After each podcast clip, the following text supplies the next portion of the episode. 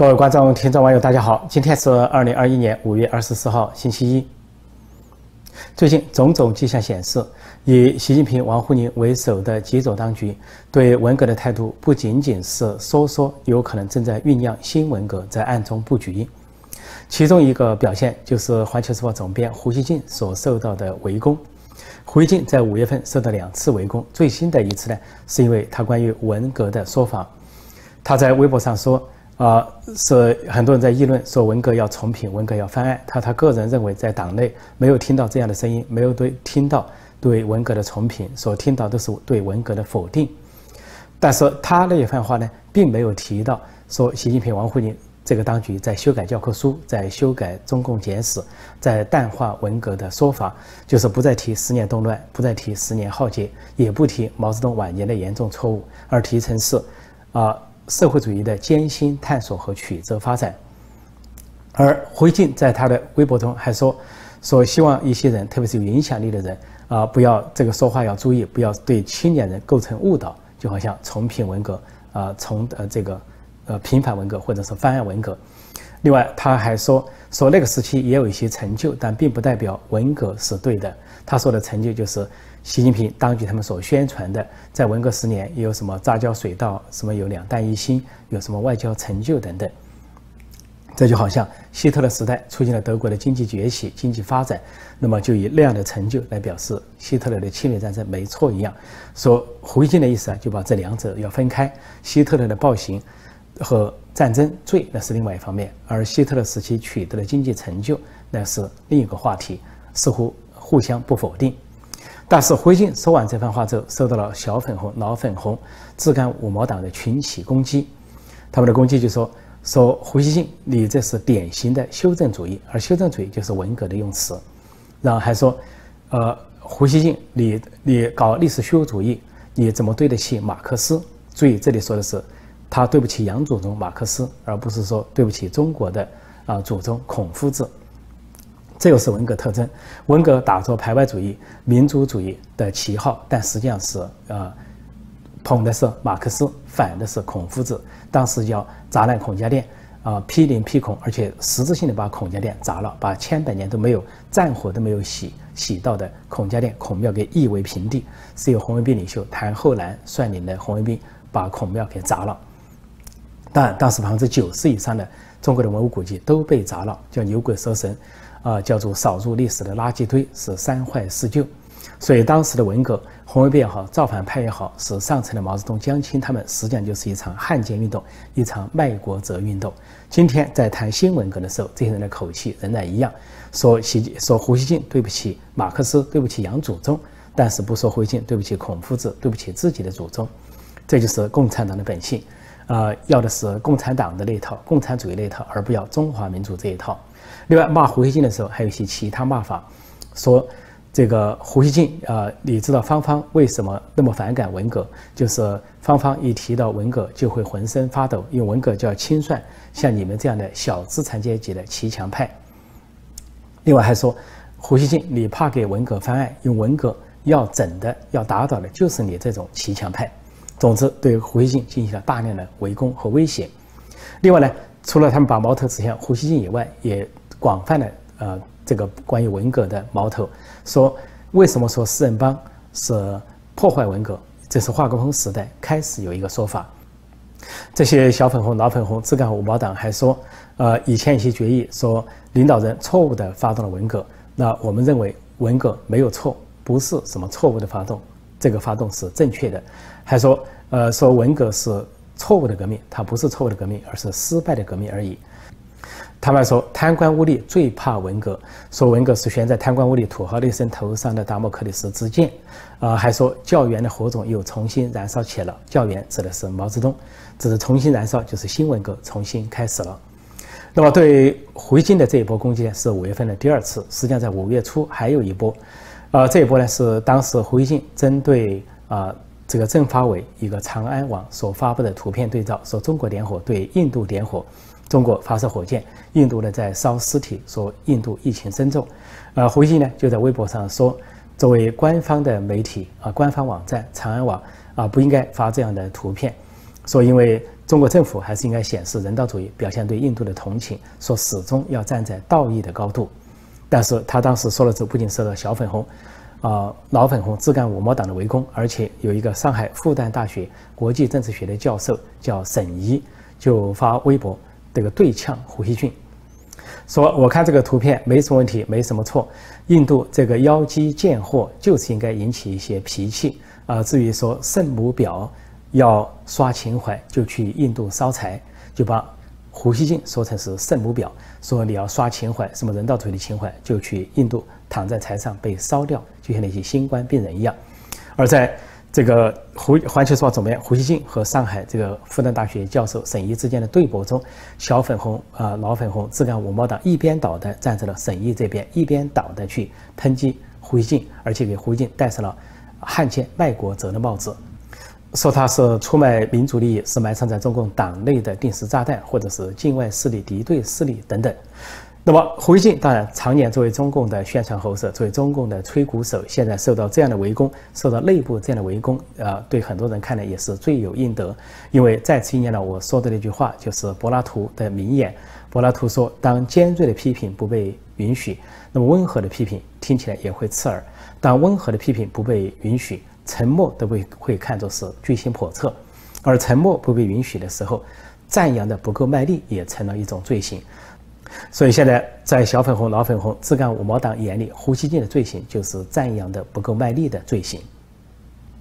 且不说胡锡进是否罪有应得，或者是咎由自取，就说现在这个事态发展的气氛呢，就像极了毛泽东时代文革初期或者文革前夕的气氛，就是山雨欲来风满楼，开始是群众斗群众，然后文人斗文人，之后呢，就逐渐亮出了最高领导人的目标，真实的目标。因为联想到今年是文革五十五周年。那么五幺六五月十六号是文革发动日，叫做五幺六指示。那个时候民间就有很多的活动，表面上是民间活动，说毛左派啊、极左派组织什么李靖党史地位座谈会，李靖就是江青，啊，还有呢就是要举行纪念会，说是要在什么大礼堂举行大型的纪念会，而且有十几个左派组织发起，啊，说毛泽东思想网啦、乌有之乡啦，又是红歌会啦，或者是共产主义旗帜网啦等等，说是最后一刻被公安叫停。啊，但是这些活动加起来不见得是民间活动，有可能是上面有指使。就在五幺六前后，在四人帮的权力发祥地在上海大演这个大演特演所谓革命样板戏，啊，就是江青执导的八部革命样板戏，什么红灯记啊、红色娘子军啊、啊智取威虎山呐等等。还说很多的小粉红、老粉红、自干五五毛党，或者是当年的红卫兵造反派，都赶到上海去观看。说看的是泪湿衣衫啊，相抱痛哭，给人的感觉似乎是嚎啕大哭、捶胸顿脚。下面有人，上面有人，恰恰是文革的套路，就跟毛泽东。搞文革的时候，表面上看去下面是红卫兵造反派自己起来在造反，要造刘少奇的反，但事实上早期就是由毛泽东、江青派人煽动起来的。毛泽东在在中南海贴了一个大字报，说我的一张大字报炮打司令部，说中南海有两个司令部，一个是无产阶级司令部，他是总司令，还有一个资产阶级司令部，暗示是刘少奇。结果很快，在北京大学就有个讲师叫易元子，就贴出他的第一张大字报，炮打北京。大学的党委，表面上炮打北京大学的党委，就掀开了文革的这个序幕，就是上下配合，最后目标都指向是刘少奇、邓小平当时执政的那一派。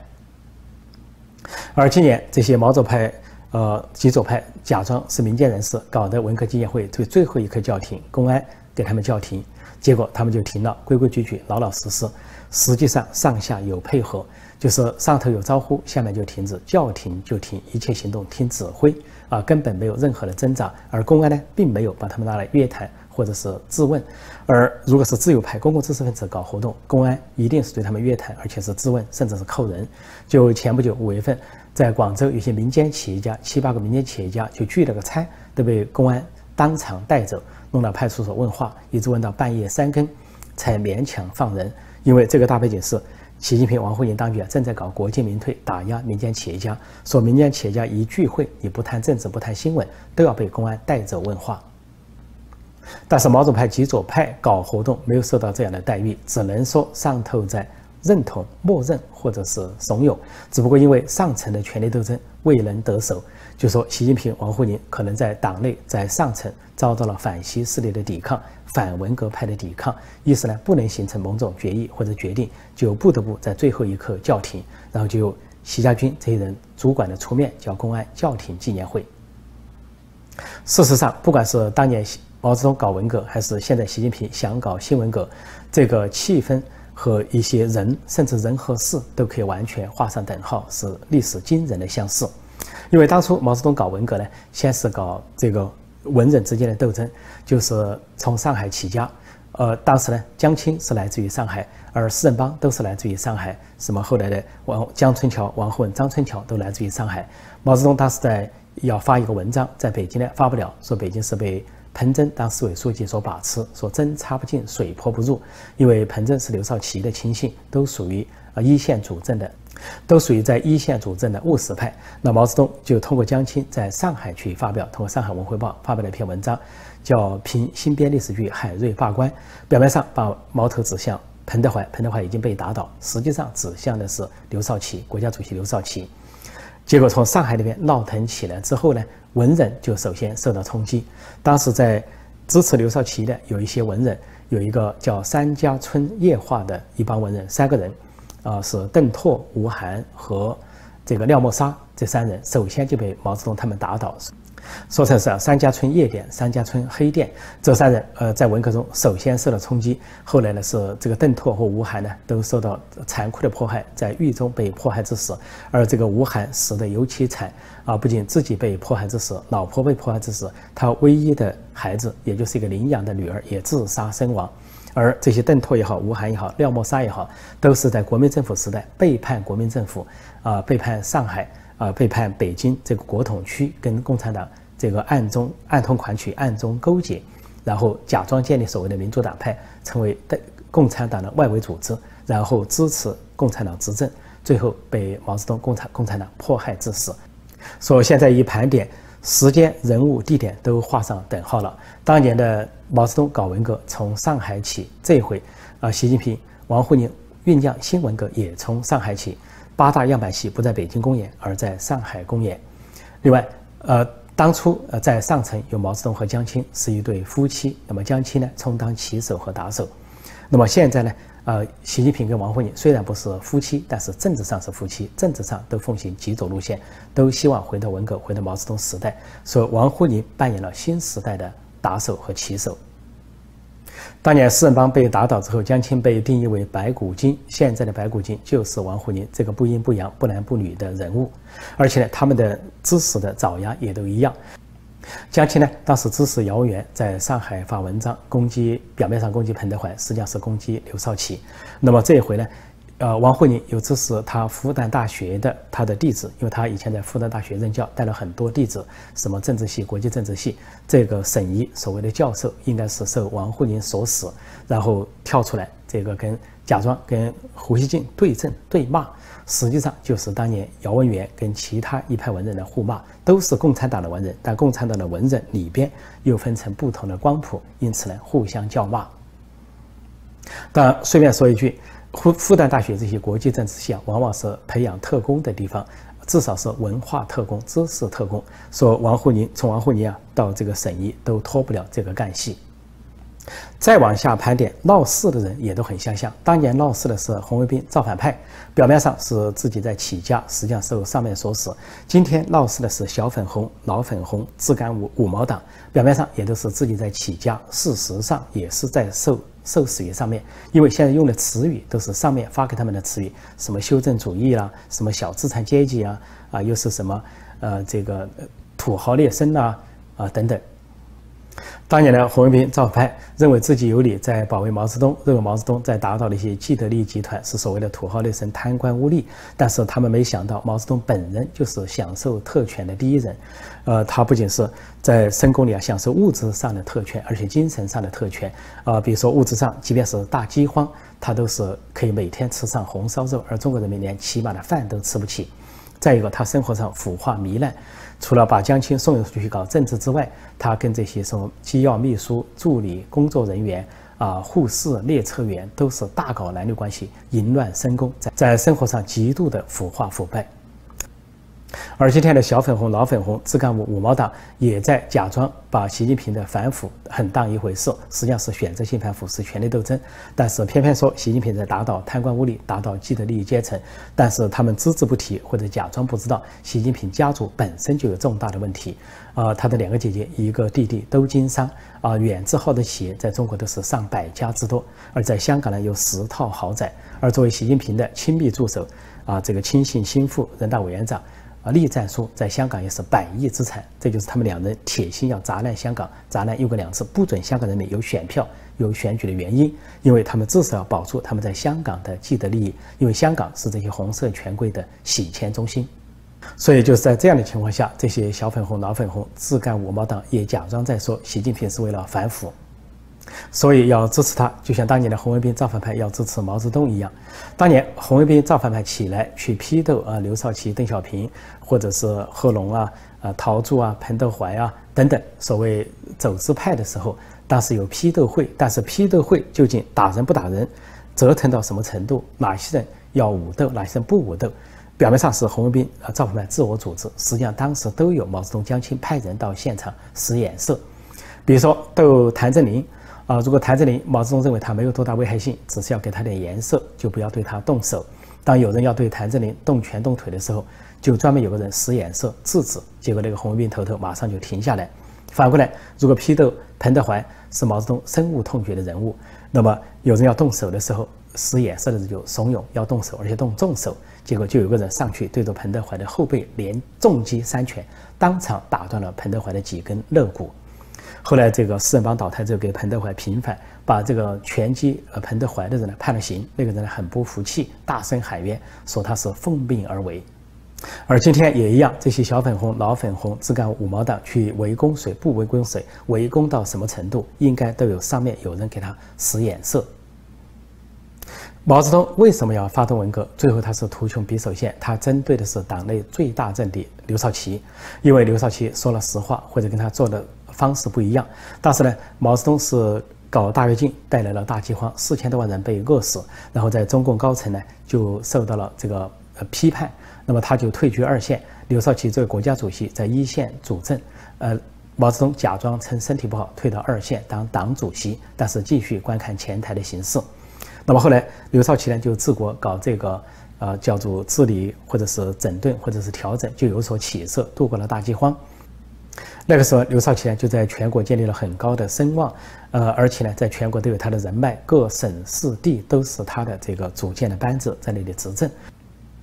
毛泽东大权旁落，尤其在中共高层大权旁落，身怀遗迹，而且呢关键是刘少奇又说了话，说了大实话，得罪了毛泽东。那就是一九六二年举行了个七千人大会，毛泽东呢想假装说这个三年大饥荒是。七分天灾，三分人祸。但是刘少奇当着七千人的面就回顶了毛泽东，说在我看来是七分人祸，三分天灾，就暗示了毛泽东的责任。毛泽东对刘少奇啊怀恨在心，决意了出置之死地而后快。这就是毛泽东发动文革的真正的动机，既不是为了文化，也不是为了革命，就是为了权力斗争，让自己呢当上一言九鼎的红色皇帝，然后鼓动这些红卫兵造反派起来。造反之后，不仅达到了刘少奇，而且呢，达到了刘少奇所任命的地方上的领导人要踢开党委闹革命，建立了革命委员会，让造反派当各地的领导。就在这样的情况下，把刘少奇、贺龙、陶铸、呃彭德怀，后来还有林彪，这是从肉体上消灭之后，不仅在意识形态上消灭，肉体上消灭之后，毛泽东才觉得心安理得的当上了皇帝，真正的红色皇帝，可以一言九鼎，可以君临天下，可以。定于一尊，而这回极可能习近平想发动新文革，也出于高层的权力斗争，因为啊，这个习近平在外表上塑造了似乎他这个已经是一言九鼎，已经是定于一尊啊，已经是一锤定音，但事实上在中共内部呢，他并没有受到啊高层的支持，而尤其在高层政治局常委、国家副主席这个级别，实际上大多数人都处在他的对立面，他只还有。呃，栗战书王沪宁少数人跟随他，栗战书是他的亲信心腹，但是并没有多少能耐。而王沪宁呢是个笔杆子，在意识形态上是极左路线，是极左路线的推手，所以他们两人呢在极左路线上是政治夫妻。除此之外，其他人几乎都处在对对立面，比如团派的人物，国务院总理李克强、政协主席汪洋，还有呢中纪委书记赵乐际，还有国家副主席啊王岐山，都跟习近平处在对立面，因为。习近平、王沪宁是极左派，而后面说到这些呢，都是相对的改革派、相对的开明派、相对比较理性和务实，或者说算得上务实派。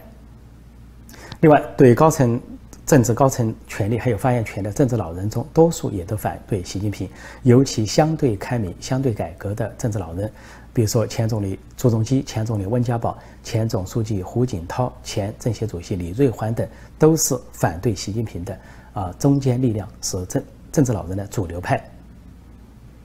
习近平现在是头脑发热、个人膨胀，想越过任期制，想长期执政、终身执政。但是政治高层的其他人物，呃，习近平的对立面就是反习阵营成了他的绊脚石，或者说政治老人成了他的权力的障碍。这个时候，他可能就寻思想发动一个新文革，也是表面上以文化的名义、以革命的名义、以所谓民族主义、民粹主义这些名义排外思想。但事实上，要为他的权力斗争服务。